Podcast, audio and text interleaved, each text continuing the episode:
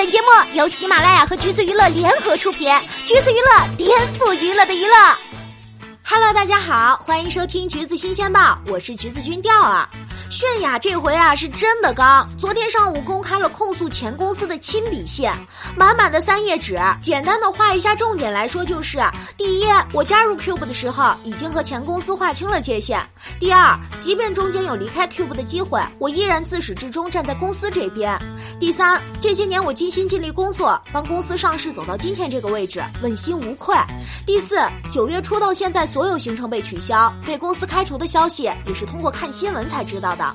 第五，九月十六号接到通报，说会尽快给我结果，然而却一直拖延时间。泫雅写信的时间呢是十月四号，她说如果公司能在十五号之前给她回答，就不会发生。现在看，显然是公司依然没有回应。泫雅的这波操作啊，有理有利，也算是给双方都保留了面子。作为 Cube 的一姐，她这些年确实为公司的出圈做了不少的贡献，没想到最后却因为恋情公开，不能好聚好散。说起来，在这次处理恋情的事儿上，这位姐姐完全的干脆利索。八月二号，公司否认，结果回应还不到二十四小时，她本人出来大方承认了。之后虽然被公司取消了行程，但泫雅在社交媒体上展现出来的状态还是挺好的。合约的事儿完全没有影响到她秀恩爱。就拿最近来说吧，十四号上午刚刷到她解约的新闻，下午就看到了她本人晒了和男友的恩爱小视频，还连着发了三个。不知道是不是刻意在公司发声明之后发的。反正啊，现在的泫雅很像是一个陷入热恋的少女，管她脱饭还是挨骂，自己过得开心就好了。印象当中呢，这也是他公开恋情后第二次正大光明的秀恩爱了。上一次他一口气儿在 ins 上更新了九张约会现场照，两个人就像普通情侣一样在街头牵手、买路边摊，也是甜蜜到爆炸了。因为隐藏恋情的事儿呢，两个人在韩国招了不少的黑。但是跟一般谈恋情色变的爱豆不一样，泫雅这边完全不 care，画报该发发，照片该晒晒，幸福感藏都藏不住，也没打算藏。就连亲笔信曝光之前的几个小时，泫雅还在路上做了一个短暂的直播，说自己要到爸妈家吃饭，希望粉丝不要担心自己。当然啦，事情刚刚曝光的时候，泫雅多少还是有点慌的。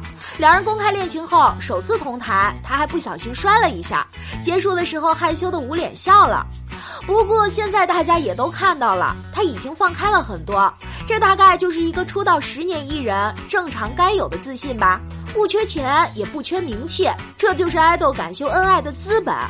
碍于女爱豆的属性，再加上性感女神的标签，泫雅之前并没有传出过恋爱传闻。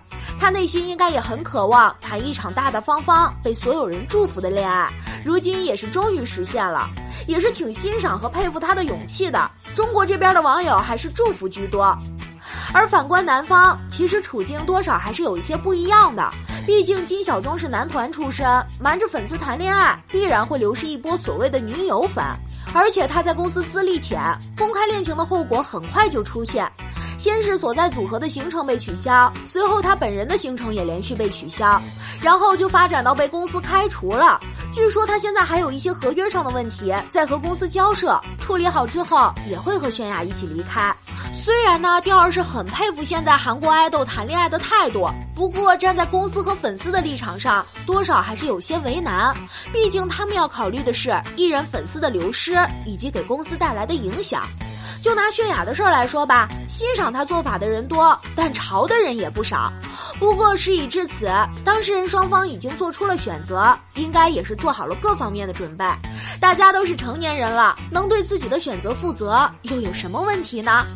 那么各位听众老爷们，你们是否看好这一对儿呢？